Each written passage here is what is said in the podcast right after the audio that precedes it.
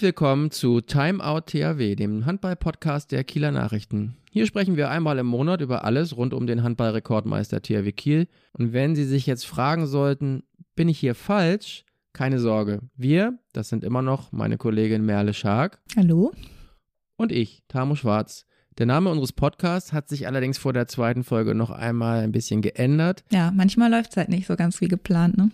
Quasi wie beim THW in Berlin im letzten Bundesligaspiel, das wir besprechen, aber wir machen jetzt einmal einen komplett Rundumschlag und sind damit beim Zebra Formcheck. Ja, was ist passiert im letzten Monat seit unserer ersten Folge? Der THW hatte acht Spiele, hat davon drei verloren. Darunter die beiden letzten. Zuerst am Donnerstag in Kielce, dann am Sonntag in Berlin. Zwei wichtige Spiele in der Champions League und in der Bundesliga. Die Tabellenführung ist erstmal flöten. Champions League Platz 5 aktuell in der Gruppe mit zwei Siegen, zwei Niederlagen. Ähm, ja, Tamo, du warst mit den Kielern in Berlin, hast jetzt den letzten frischesten Eindruck sozusagen. Ähm, wie war der?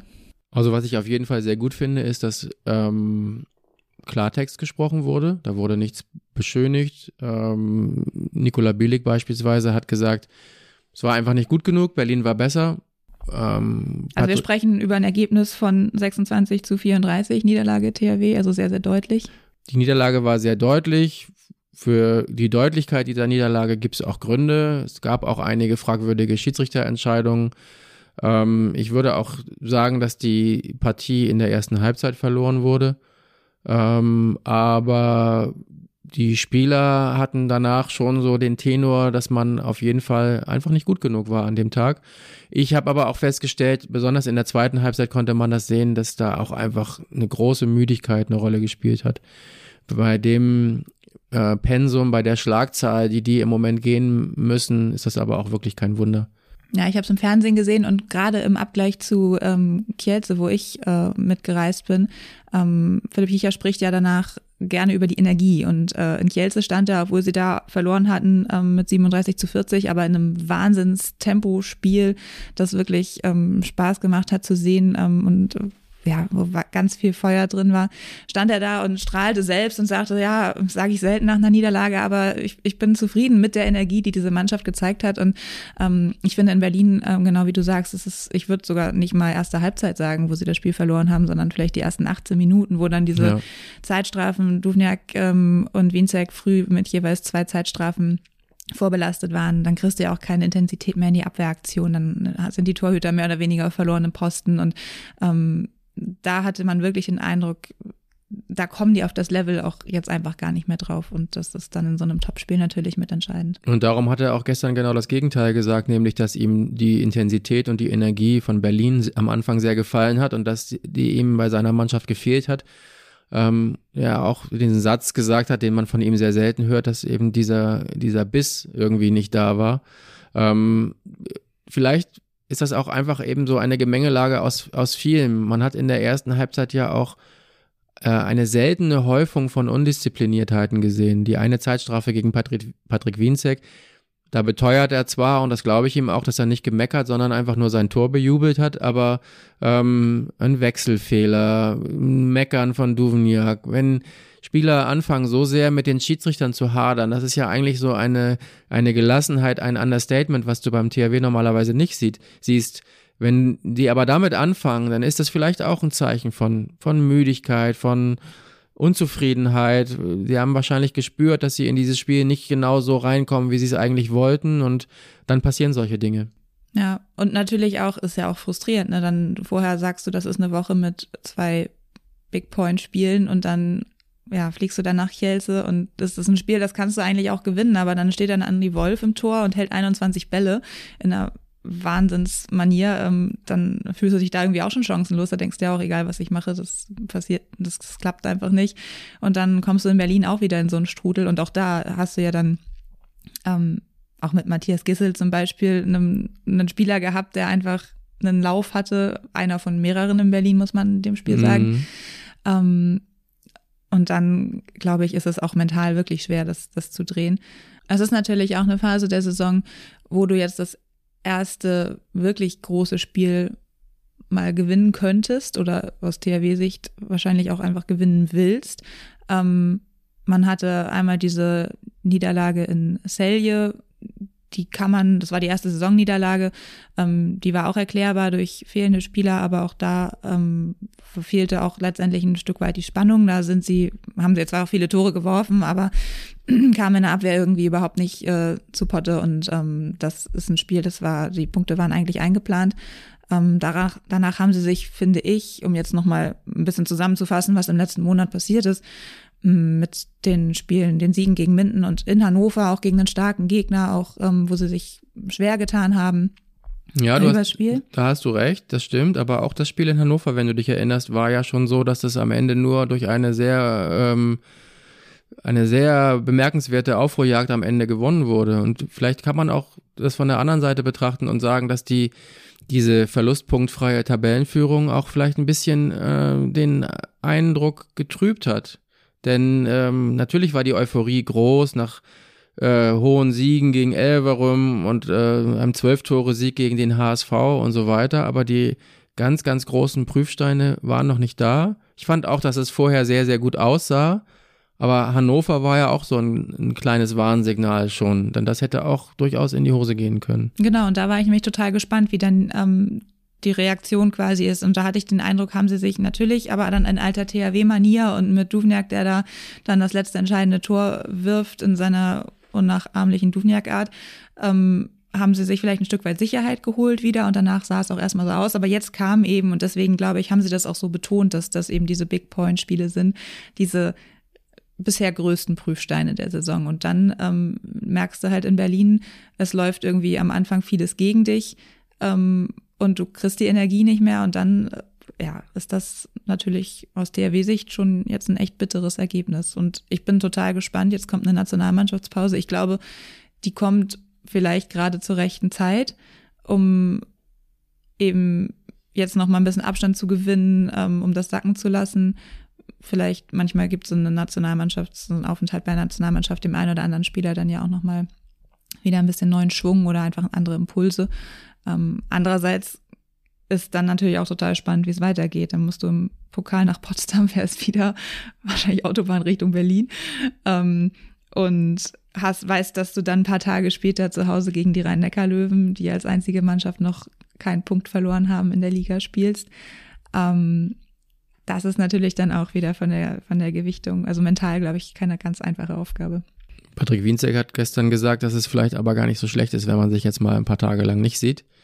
Also oft hat das ja auch so ein bisschen so einen reinigenden äh, Effekt. Ich glaube, dass wir auf jeden Fall nach der Nationalmannschaftspause ähm, einen anderen THW wiedersehen werden als in Berlin. Trotz der beiden jüngsten Niederlagen wollen wir auch in dieser Folge wieder ein Zebra des Monats küren. Zebra des Monats. Ich finde ja, es kann nur eins geben. Ich auch. Okay, ich bin gespannt. Sollen wir, sollen wir mal auf drei sagen? Ja, okay, können wir machen. Eins, zwei, drei. Patrick Wienzek. What? Bielig. Ich hatte ein bisschen befürchtet, dass wir beide dieselbe Wahl treffen, aber ja, ähm, das ist ja gespannt. umso besser. Erzähl. Ähm, ich finde, dass ähm, für mich Nico Billig in diesem Monat der bemerkenswerteste Spieler war, in einer Gruppe aus vielen bemerkenswerten Spielern natürlich. Also in der letzten Folge hatte ich ja Erik Johansson genannt.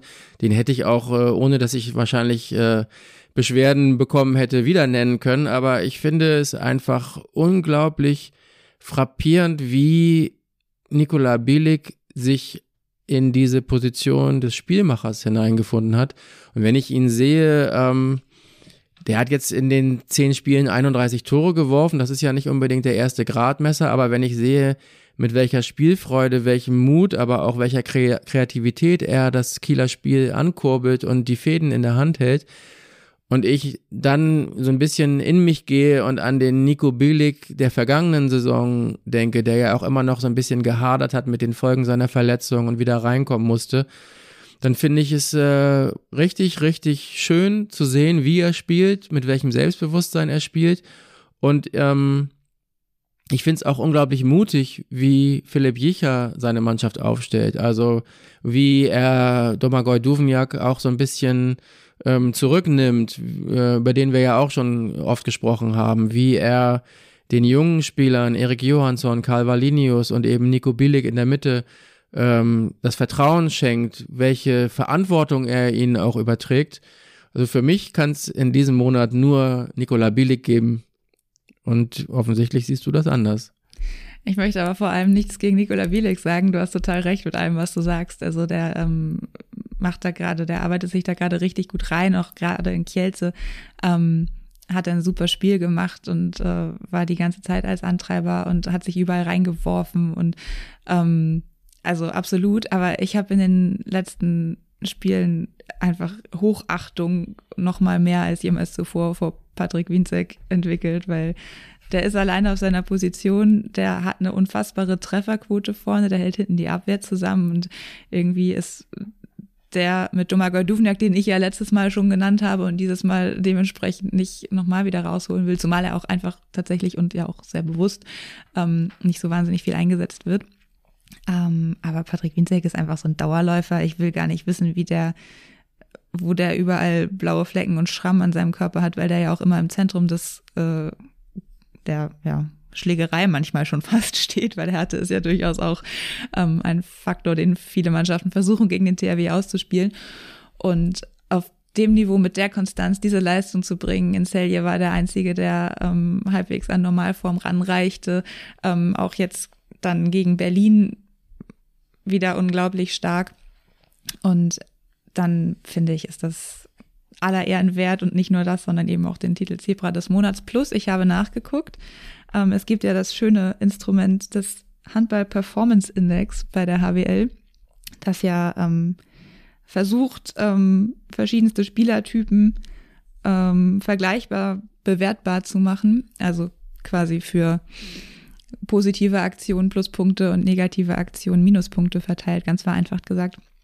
Und ähm, tatsächlich ist er da mit 79 von maximal 100 möglichen Punkten im, über die Saison gesehen und aber auch über den letzten Monat ähm, der mit der höchsten Punktzahl. Deswegen hat das mein Bauchgefühl nochmal bestätigt und ich bin bei Patrick Wienzek. Ich muss dir da auch, äh, es ist vielleicht ein bisschen zu harmonisch jetzt, aber ich muss dir da auch in allem, was du sagst, recht, recht geben. Was bei Patrick Wienzek noch hinzukommt, finde ich, äh, im Vergleich zu anderen Phasen ist, dass er im Moment auch eine unglaublich hohe äh, Torquote hat.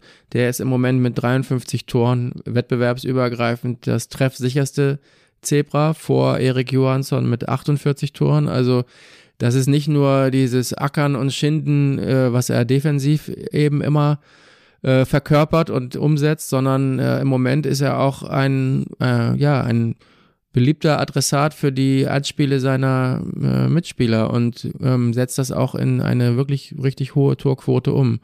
Also ich würde sagen, dass wir, wie beim letzten Mal auch, dass wir beide ganz gut dabei sind mit unserer Wahl zum Zebra des Monats. Und wo du gerade sagst, Ackern und Schinden, was man vielleicht mit Patrick Wienzek als erstes verbindet, ähm, ich muss ja sagen, mir ist aufgefallen, da ist auch relativ viel Filigranes zuletzt dabei und damit wären wir direkt bei unserer nächsten Rubrik. Traumtor. Es ist ja wirklich auffällig, dass äh, die Zahl der Kabinettstückchen zugenommen hat. Findest du das auch? Ja, also ich habe die ersten Male habe ich noch gedacht, ich habe es vielleicht nicht richtig gesehen, aber, aber ähm, vor allem in Zeitlupen letztendlich wird einem dann klar, wie oft so ein Nikola Billig eine Pirouette macht, bevor er ins Tor trifft, wie oft ein Patrick Winzek sich auch nochmal irgendwie um die eigene Achse dreht oder irgendwie hinterm Rücken ins Tor oder Erik Johansson in Kielce hatte auch äh, so ein Tor zum Zungeschnalzen, was ich auch erst in der Zeitlupe verstanden habe. Ähm, was ist da los? Ja, irgendwie ist das vielleicht auch so ein äh, Zeichen von wachsender Kreativität. Ich hatte ja vorhin beim Zebra des Monats schon Nico Billig und dessen Kreativ Kreativität im Spielaufbau erwähnt, aber ähm, ich habe auch das Gefühl, dass der einfach an seinen Skills noch weiter gearbeitet hat. Im 1 gegen 1 bei diesen Torwürfen. Ich habe mir auch noch eins aufgeschrieben, was mir besonders gut gefallen hat, was ich mir am liebsten rahmen und an die Wand nageln würde, nämlich das 16 zu 11 gegen den HSV. Das war äh, ein Schlagwurf, aber nicht ein Schlagwurf der normalen, in Anführungszeichen, Billig-Sorte, sondern der war irgendwie so ganz äh, überirdisch an einem Gegenspieler vorbeigedreht, äh, äh, vorbeigezogen. Ähm, ja, es, also in jedem Spiel gibt es ein, zwei, drei Situationen, wo man einfach nur da sitzt und staunt und sich gerade fragt, wie das funktioniert hat. Da waren auch in Berlin äh, ein, zwei Szenen dabei. Auch bei Billig wieder so ein Rückhandwurf, der dann aber gegen den Innenpfosten und wieder rausging. Äh, Insofern, ja, das ist und offensichtlich. ein Dreherverbot, ne? Ja, das stimmt. Obwohl Dreher nur verboten sind, wenn sie nicht reingehen, habe ich auch mal mir sagen lassen. Aber ähm, ja, das ist wirklich äh, ist schön zu sehen. Kreativität äh, tut dem Spiel sehr gut und man hat das Gefühl, dass die Spieler einfach auch auf dem hohen THW-Niveau immer weiter versuchen, an sich zu arbeiten und weiter unberechenbar zu sein und Dinge zu tun, die einfach andere nicht tun. Das ist auch irgendwie stark. Das Einzige, was ich ein bisschen schade finde daran, ist halt, dass man, also ich sehe es wirklich erst oft erst in der Zeitlupe richtig gut. Also im Spiel total selten. Und mir kam letztens auch der Gedanke, ob der Handball nicht gerade, der ja unbestreitbar nochmal deutlich schneller geworden ist durch ähm, diese Regeländerung mit der noch schnelleren, schnellen Mitte, ähm, ob der nicht aufpassen muss, dass er so zu einem kompletten Fernsehsport wird. Und selbst da ist es ja manchmal schwierig, weil ähm, dann läuft noch eine Zeitlupe und man möchte sich noch dreimal angucken, wie Patrick Wienzek hinterm Rücken ins Tor trifft und dann hast du aber zwei Tore wieder verpasst. Also gerade in Kielce war das so extrem, ähm, ich habe schon meine Taktik des selber Statistikführens geändert, um irgendwie einen kürzeren Weg zwischen nur noch Laptop-Bildschirm und Spielfeld zu haben für die Augen, damit ich alles Ich habe das schon gesehen. Du kämpfst um jeden Millimeter. ja. Mir schon aufgefallen, ja. Ja, ich habe nicht die Zeit, meinen Stift in die Hand zu nehmen und auf einem analogen Papier Striche zu machen, weil da muss ich erstmal suchen und äh, also wir bräuchten ein Whiteboard es, es, es auf Kopfhöhe, damit langsam. wir nach vorne schreiben können und gleichzeitig gucken, genau. Ja, irgendwie sowas. Ähm, und dann habe ich das äh, auch ganz ehrlich zu Philipp Jicher gesagt und gesagt, Philipp, ich habe nicht alle Tore gesehen, die heute gefallen sind. Und dann hat es mich ein bisschen erleichtert, dass er gesagt hat, nö, ich auch nicht. Ich mhm. war manchmal noch mit so viel anderem beschäftigt und habe noch über ein anderes Tor nachgedacht. Und äh, also so schnell war es und gut, jetzt hat man in Berlin gesehen, ähm, es ist nicht immer so schnell. Also man, wir haben noch Ausruhspiele fürs Auge dazwischen. Aber ähm, ja, diese Kabinettstückchen, die versteht man dann irgendwie manchmal auch erst hinterher. Das ist ein bisschen wie bei Olympischen Spielen. Bei Winterspielen ist es oft so, dass man ja dann doch irgendwie zum Fan wird und Eishockey guckt. Und meine Kinder beschweren sich immer, dass sie den Puck so schlecht sehen können. Auch nur in der Zeitlupe. Wer weiß, ob der Handball eine ähnliche Entwicklung durchmachen wird wie Eishockey. Wir sind gespannt. Auf jeden Fall ist es hoffentlich noch wärmer in der Halle. Dann sind wir bei der nächsten Rubrik und das ist die Rubrik Notizblock. Da ist bei dir eine Frage eines Lesers angekommen, die ja, wir hier wir gerne teilen wollen. Ja, wir haben unsere erste Leserfrage. Ich habe mich total gefreut und zwar hat uns ähm, Oliver Brosig geschrieben. Ähm, der kennt sich ein bisschen aus mit Statistiken. Er hat unter anderem auch diesen äh, Handball-Performance-Index mitentwickelt ähm, und hat uns eine Frage geschickt. Er fragt, ist es sinnvoll, dass Sander Sargosen nochmal für den THW zum Einsatz kommt? Oder verbaut man damit nicht der Zukunft im THW-Rückraum, in Klammern Johansson, Bielik, Valinius, die Chance, möglichst schnell Verantwortung zu übernehmen? Vor allem die beiden Schweden haben mich bisher sehr überzeugt. Ich befürchte, ihre Entwicklung wird bei einer Rückkehr gehemmt und sie müssten sich erst mit Sargosen einspielen. Blasphemie. Das ist reine Blasphemie. okay, erzähl. Du also, also ich glaube. Du hast die teilst die Befürchtung. Ja, also die, die, den letzten Teil der Befürchtung kann ich überhaupt nicht teilen, weil wir hier ja von maximal einer halben Saison sprechen, in der Sargosen wieder zurückkehren wird und ich mir wirklich beileibe nicht vorstellen kann, dass das jetzt die Entwicklung von Calvalinius und Erik Johansson hemmen wird. Ich würde sogar sagen, ganz im Gegenteil. Es kann für die nur eine unheimliche Bereicherung sein, ein halbes Jahr lang neben einem Weltstar wie Sander Sargosen zu spielen. Und ähm, wir haben ja nun vor kurzem, als er in Kiel war, mit ihm gesprochen. Wenn, wenn ich spüre, welches Bekenntnis da von, von Sargosen kommt zum THW und dieser Hunger, unbedingt noch was erreichen zu wollen in der Zeit, in der er da ist und ja, auch was hinterlassen zu wollen, also nicht, nicht den Verein verlassen zu wollen äh, in einer Saison, in der man nichts gewonnen hat, sondern noch irgendwie, ähm, ja, sich ein Denkmal setzen wäre viel zu pathetisch, aber der will, der will gehen und will alles gegeben haben und alles dagelassen haben, was er hat. Und darum stellt sich für mich die Frage nicht. Ich denke auch, Sargosen ist ja nun wirklich auch ein Spieler, der seine Nebenleute auch mit besser macht. Und natürlich kann man auf den Gedanken kommen, ähm, dass man quasi ein System wieder um einen Faktor erweitert, der dann erstmal unberechenbar ist. Man weiß ja auch nicht, wie der zurückkommt. Ähm, mein ja. Tipp wäre natürlich äh, Sargosen-like und irgendwie super stark, aber vorher wissen kann man es nicht. Uh, und ich glaube schon, dass wenn man in den letzten Jahren vielleicht manchmal dachte, das THW-Spiel sei ein bisschen zu sehr auf ihn ausgerichtet, haben sie jetzt ja einen Weg gefunden. Ähm, mussten sie ja auch, weil er sie, verletzt war. Genau. Aber, aber trotzdem wissen wir ja auch, dass Philipp Jicher mit sehr viel Weitsicht agiert. Der wird natürlich auch nicht jetzt alles wieder auf einen Spieler zuschneiden, den er in einem halben Jahr oder in, was haben wir dann noch, in acht Monaten nicht mehr hat. Genau, und ich glaube, in dem Punkt ist man dann quasi weiter und ähm, wir wissen ja auch, wie viele Spiele der THW zu absolvieren hat ähm, und man merkt jetzt, wie schon kleinere Verletzungen dann auch zu den Langzeitverletzten ins äh, Kontor schlagen ähm, und die fehlen diese Optionen. Deswegen ist Sargosen dann einfach wieder eine weitere, eine wahnsinnig gute. Und ich glaube auch ähm, vom ganzen Habitus, den als Teamkollegen in einem Spiel nochmal zu haben, ähm, da können junge Spieler auch ganz viel lernen von diesem Vorangehen, dieser, ja, diesem unbedingten Willen, dieser kompletten Aufopferung, die ich jetzt keinem anderen Kieler-Spieler absprechen wollen würde, aber auf dem Niveau ist er da wirklich auch einzigartig und deswegen glaube ich, ist er unterm Strich eine Bereicherung. Das sind 60 Spiele, die die insgesamt diese Saison bestreiten. Ich glaube, da verzichtet man jetzt nicht freiwillig auf irgendjemanden, nur weil eventuell vielleicht ein jüngerer Spieler ähm, dann erstmal weniger Spielpraxis oder Zeit auf dem Feld, um sich mit anderen einzuspielen bekommt. Und das Modell Duvniak ist ja auch eine gute Blaupause dafür. Man sieht ja daran, wie auch ein Star wie Domagoj Duvniak, wenn er sich zurücknimmt oder auch von seinem Trainer zurückgenommen wird, trotzdem schlicht und ergreifend eine Option mehr ist. Eine Option mehr für Abwehr und Angriff und wenn du Sander Sargosen als eine Option mehr in deiner Mannschaft hast, dann wird das in den wichtigen Spielen, und wir reden ja vielleicht auch noch von zwei Final Four Turnieren, die auf den THW zukommen,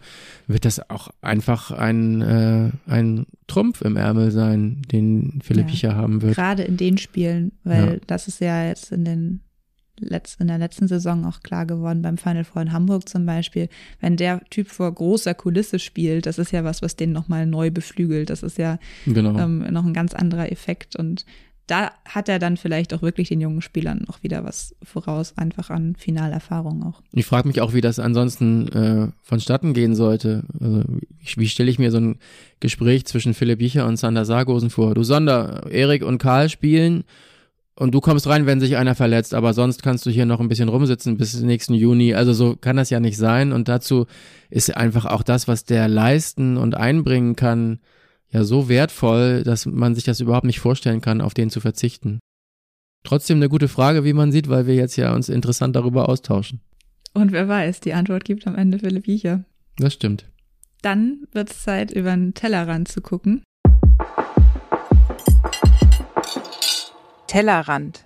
Eine Rubrik, in der wir Themen behandeln wollen, die nicht unbedingt ganz eng mit dem THW Kiel zusammenhängen. Und ich finde, da gab es in dem letzten Monat in Handball Deutschland eine Nachricht, die auf jeden Fall besprechenswert ist. Genau, nämlich das Coming Out von Lukas Kschikala, der sich als homosexuell geoutet hat, was wirklich ein Thema war in dem letzten Monat, was weite Kreise gezogen hat und mein Gefühl sagt mir, dass ich eigentlich ganz viel mit dir darüber sprechen möchte, weil ich das einfach so bemerkenswert und stark finde von ihm. Andererseits möchte ich überhaupt nicht darüber sprechen, weil man ja dahin kommen möchte, dass es überhaupt nicht mehr besprechenswert ist, sondern etwas ganz Normales. Und irgendwo dazwischen äh, äh, befinden wir uns im Moment gerade. Aber auf jeden Fall ähm, finde ich das unglaublich cool, dass er das gemacht hat. Ja, exakt, das war auch meine Gefühlslage, als ich das ähm, gelesen habe. Also Lukas Cicala spielt in Leipzig ähm, und ist der erste aktive Profi in einer der vier gro großen deutschen Profiligen, der sich als schwul geoutet hat. Ähm, und deswegen ist es natürlich eine Nachricht, wenn man es einfach journalistisch betrachtet. Ähm, und ich habe das, es war ein Samstagmorgen, wo man ja gesehen hat, es ist auch einfach medial klug ähm, umgesetzt worden. Also offensichtlich ähm, ist in verschiedenen Medien gleichzeitig sind Interviews mit ihm online gegangen ähm, und da hatte sich jemand Gedanken gemacht, wie man das, wie man das verpackt. Ähm, und ich habe natürlich sofort gesagt, oh wow, das ist toll. Ähm, es ist wahnsinnig wichtig, weil es halt einfach eine, ja, eine Strahlwirkung haben kann ähm, und es eben normalisieren kann. Ähm, und gleichzeitig habe ich auch, war ich mit einem beklommenen Gefühl äh, konfrontiert, weil ich dachte, wow, und es ist einfach 2022 und das ist halt immer noch eine Nachricht. Ähm, genauso geht es mir. Ich finde interessant daran, dass es ein Handballer ist. Meiner Meinung nach hätte es auch vielleicht ein Volleyballer oder ein Basketballer sein können, aber auf keinen Fall ein Fußballer, weil einfach dieses äh, Milieu so anders zu sein scheint. Also ich habe auch mit vielen Leuten drüber gesprochen und die einheilige Meinung ist, dass, dass die meisten das im Fußball im Moment noch nicht für möglich halten und dass das offensichtlich aber auch an der Fanszene ähm, zu liegen scheint, dass einfach die, die Fanszene im Fußball äh, das nicht gutieren würde. Und das ist im Handball, glaube ich, was anderes. Ich weiß jetzt nicht genau, ob Lukas viele böse Nachrichten und Rückmeldungen bekommen hat. Ich weiß aber, dass er von einem Begeisterungssturm gesprochen hat und sich nicht annähernd hat vorstellen können, wie viel auf Social Media an Positivem da ähm, über ihm hereinbricht, sozusagen. Insofern ähm, glaube ich, und so hätten wir beide, glaube ich, auch die Fanszene im Handball eingeschätzt, glaube ich eben, dass die die Sportarten abseits des Fußballs da vielleicht auch ein bisschen eine andere Statik haben. Ich weiß, äh, ich fand das ganz, ganz schön. Ähm, ein paar Tage später, nach den Interviews, hat er nochmal äh, eine Nachricht auf Instagram äh, was gepostet und sich bedankt auch und hatte darunter die Hashtags einmal beste Entscheidung ever und vergesst mir die Liebe nicht. Und damit ist doch eigentlich auch alles gesagt. Ja. Ähm, ich fand die Reaktion, ähm, wenn man sie jetzt, also er hat natürlich, er steht im Zentrum dieser ganzen Geschichte, er hat natürlich wahrscheinlich wirklich eine Flut bekommen, aber ich fand ansonsten hat diese Handballszene angemessen ähm, ja, warm und herzlich, aber auch gleichzeitig nicht total übertrieben hysterisch reagiert auf diese Nachricht. Also man hatte das Gefühl, das hat natürlich einen Tag oder ein Wochenende lang ähm, alle bewegt und viele haben drüber gesprochen und dann gab es positive Rückmeldungen und es war aber auch bei allen dieser Reflex dabei zu sagen, so, ja, dann ist jetzt irgendwie auch wieder gut. Also das hat jetzt auch niemand so mhm. richtig gehypt. Ähm, und dementsprechend ist das ja quasi schon so ein Schritt dafür, dass es dann halt normal ist. Es war jetzt einmal eine Nachricht und dann ist auch gut. Ähm, und warum es unbedingt im Handball passiert, ich glaube, der Sport hat tatsächlich vielleicht genau die richtige Größe dafür, dass es mhm. eben nicht wie im Fußball, weiß ich nicht, tagelang vielleicht ein Thema wäre oder irgendwie dann auch aus gewissen Fankreisen ähm, unangemessen behandelt wird, ähm, und dass vielleicht auch mehr ja, Boulevardmedien vielleicht dann aufspringen und das noch versuchen auszuschlachten, sondern dass es aber halt trotzdem, ja, als vielleicht zweitgrößte Liga in Deutschland zumindest dann den Effekt hat, dass man sagt, okay, das ist schon was, das macht dann auch einmal bundesweit die Runde, so dass es dann eben auch die erwünschte Strahlkraft hat und mhm. ähm, Vorbildfunktion, die er ja nun für andere Sportler haben möchte. Und das finde ich ist ein schöner Aspekt daran, dass er nicht nur eine persönliche Entscheidung treffen und sich outen wollte, sondern Eigentlich dass er. Das ist der entscheidende Aspekt. Ne? Das ist der entscheidende Aspekt, aber er sagt selber von sich auch, dass er auch ein Zeichen setzen wollte. Genau. Und ich habe ähm, kurz danach mit Rune Darmke gesprochen und ich finde, der hat auch was sehr prägnantes, aber irgendwie auch ganz einfaches gesagt. Er hat gesagt, ist, ähm, dass er es schön findet, dass es für mögliche Nachahmer einfach jetzt leichter geworden ist. Es ist überhaupt nicht unsere Sache, ähm, jetzt zu hoffen oder zu erwarten, dass viele es Lukas Schikala nachmachen werden und gleich tun werden, aber dass der Nährboden sozusagen ist jetzt da. Es ist leichter geworden. Es ist ähm, nicht mehr diese Bürde, der Erste zu sein. Und ich finde, wenn wir darüber reden, wie, wie irgendwie nüchtern und, und gut alle damit umgegangen sind, ich finde, dann kann man auch nochmal ähm, den Geschäftsführer von Leipzig, Carsten Günther, abfeiern, denn es, offensichtlich ist es ja so gewesen, dass der schon relativ lange Bescheid wusste und irgendwann einfach mal auf seinen Spieler zugegangen ist und gesagt hat, du sag mir einfach Bescheid, dann setze ich deinen Partner auf die Spielerfrauenliste und äh, ähm, damit ist dann irgendwie auch alles gesagt. Die jetzt Friends and Family Liste heißt. Die ne? jetzt Friends and Family Liste heißt, genau. Und wenn diese Normalität einfach irgendwann um sich greift, dann ist, glaube ich, sehr viel gewonnen und dann wird man, glaube ich, irgendwann sagen, und Lukas Kschikala war der Erste und danach wurde es immer und immer mehr normal. Das finde ich gut. Damit ist alles gesagt, würde ich sagen, zu dem Thema. Und wir bleiben aber beim Tellerrand, denn äh, wie wir vorhin schon gesagt haben, gehen wir ja jetzt in eine Nationalmannschaftspause, die aber ja nicht für alle eine Pause ist, denn viele spielen Nationalmannschaft in ihren Ländern. Ähm, ich werde am Donnerstag nach Mannheim reisen. Da trifft Deutschland im Eurocup auf Schweden. Andere müssen äh, ordentlich loslegen in der EM-Qualifikation für 2024. Ist also auch, auch in dieser Woche jede Menge los. Genau, Schweden und Spanien stehen für die Deutschen auf dem Programm. Mhm. Ähm, ich war ja gerade in Kielce und habe mit Andreas Wolf über die Nationalmannschaft auch gesprochen. Er ist ja, glaube ich, einer von den Spielern im Kader von Alfred Gislason, wo man sagen kann, die sind so gut wie gesetzt, auch schon für die WM. Ähm, und spannend fand ich, dass er sagte, dass seit dem letzten Lehrgang, der jetzt im April in Kiel war, ähm, sich wirklich auch wieder ein sehr gutes Nationalmannschafts- und Teamgefühl entwickelt hat. Ähm, das liegt natürlich daran, dass unter Alfred Gislason, der jetzt schon seit zwei Jahren Bundestrainer ist, äh, bisher irgendwie immer Corona dominiert hat. Er hatte nie die Mannschaft zusammen, ähm, die er eigentlich nominieren wollte. Dann gab es Rücktritte ähm, nach dem letzten Turnier und man hatte das Gefühl, er wird viel im Kader ja geflickschustert und er würde eigentlich lieber sehr viel konzeptioneller rangehen. Bei der letzten legendären Corona-EM, weiß ich nicht, wie viele Spieler letztendlich im Einsatz waren. Ähm, und deswegen fand ich das interessant zu hören, dass man offenbar jetzt den Kern, wo Alfred Gislason ja auch sagt, das soll auch schon der harte Kern sein für das Turnier im Januar, ähm, dass sich da auch wieder so eine Dynamik zu entwickeln scheint. Und ich glaube, gerade bei so jungen Mannschaften wie diese, das ist, ähm, ist das vielleicht auch ein Aspekt, der besonders wichtig ist. Jetzt muss ich gerade wieder an unsere erste Folge und an unsere Wette denken ähm, und bin neugierig. Hast du dann an die Wolf gefragt, ob es eventuell einen Weg zurück zum THW Kiel geben könnte?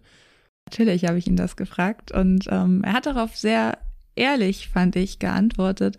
Ähm, er hat ja einen Vertrag bis 2028 in Kielce unterschrieben und er hat ja aber auch schon, als er hier aus Kiel wegging, ähm, wo es ja auch ein bisschen mit dem Management knirschte und man das Gefühl hatte, man ist sich vielleicht nicht mehr ganz so grün, ähm, hat er ja auch gesagt, wenn ich irgendwann wiederkomme ähm, nach Deutschland, dann würde ich gerne schon auch beim besten deutschen Verein spielen und das sei in seinen Augen immer der THW Kiel. Ähm, hier hat er ja Niklas Landin vor der Nase gehabt und der geht jetzt ja, deswegen braucht der THW einen neuen Torwart und äh, dass er eine Ablöse zahlen wird äh, oder müssen wird, ist uns irgendwie auch allen relativ klar. Deswegen haben ja viele sofort an ihn gedacht und ich natürlich auch. Ähm, aber er sagte, ähm, natürlich ist das irgendwie mal so eine Träumerei und man denkt mal drüber nach, ähm, was wäre, wenn. Aber er hat da seinen Vertrag bis 2028 in Kielce, wie er betont, auch sehr bewusst unterschrieben. Da ist er auch nicht der Einzige, der Leistungsträger. Und er hat vor, da zu bleiben und sagt, das ist jetzt meine Mannschaft. Und auch da spielt er um die Champions League. Also ich glaube, den können wir aus unserer Liste der Kandidaten streichen, genau wie wir auch den Flensburger Kevin Möller streichen können. Der hat nämlich bis 2027 da gerade verlängert. Ähm, also unsere Chancen, Tamu, steigen, dass einer von unseren Kandidaten ähm, es eventuell wird und einer von uns diese Wette gewinnt. Genau, da muss ich nochmal vielleicht für alle Zuhörer, die bei der ersten Folge nicht dabei waren, nochmal kurz rekapitulieren. Also wir haben gewettet, wer wird der Nachfolger von Niklas Landin im Tor des THW Kiel. Merle hat Till Klimke von der HSG Wetzlar genannt. Ich habe mich für Viktor Hallgrimsson von äh, aus Nantes entschieden. Wir hatten aber auch noch eine zweite Wette in der ersten Folge, nämlich wer wird die äh, Champions League gewinnen? Und da hat Merle den FC Barcelona genannt und ich den THW Kiel. Was wir noch nicht genannt hatten, ist ein Wetteinsatz. Da wollten wir uns noch Gedanken machen. Ähm, wir werden natürlich den Champions League-Sieger jetzt noch nicht so früh küren können beim THW und der Torwartnachfolge ähm, weiß man auch nicht genau, wann sie kommt. Aber was, was wollen wir denn jetzt machen?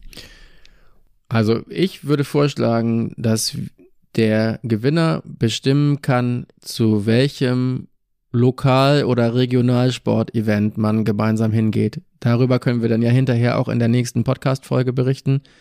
Also das kann irgendwas sein, außer erste und zweite Handball-Bundesliga, würde ich sagen. Kannst du damit leben? Ja, dann können wir zum Quidditch oder so. Ich will gewinnen. Wir könnten zum Quidditch, wir könnten aber auch, um nochmal an die erste Podcast-Folge und unsere Vorstellung anzuknüpfen, wir könnten auch zur dritten Mannschaft des Suchsdorfer SV gehen, in die Regionsklasse. ähm, ich weiß nicht, ob ich das will. Ich weiß aber, dass es in Kiel eine Quidditch-Mannschaft gibt. Also das, ja, ja, äh, da bin ich auch wirklich nach, äh, wirklich, wirklich neugierig. Das würde ich mir gerne mal, gerne mal ansehen. Also da werden wir irgendwas finden. Wir wissen ja aber auch noch nicht, wer gewinnt. Und ob überhaupt jemand gewinnt. Was machen wir dann eigentlich? Ah, das sehen wir dann. Dann darf jeder sich ein Event aussuchen. Und dann müssen wir eben zweimal los. Wir schauen mal. Dann müssen wir Mittwoch-Reportage machen, weil dann sind wir auf jeden Fall keine Experten. Ja. Ich habe aber ganz, ganz lange nicht mehr auf dem Besen gesessen. Das wird, glaube ich, schwierig. Na gut. Ähm, vielleicht sind wir nächstes Mal schon schlauer, je nachdem, wie schnell der THW einen Landin-Nachfolger findet. Wie gesagt, nächste Folge, 8. November. Bis dahin Nationalmannschaftspause und danach werden wir sehen, wie die Kieler danach wieder reingekommen sind in den nächsten Spitzenspielen und im Pokal. Am 20. Oktober spielt der THW in Potsdam beim Zweitligisten in der zweiten Runde des DHB-Pokals. Danach am 23. Oktober folgt das Heimspiel gegen den bisher noch verlustpunktfreien Tabellenführer Rhein-Neckar-Löwen und am 27. Oktober geht's dann nach Nantes. Und wenn ihr nicht so lange warten möchtet bis zur nächsten Podcast-Folge, empfehlen wir euch auch das THW-Update, unser Newsletter. Der erscheint immer wöchentlich am Donnerstag.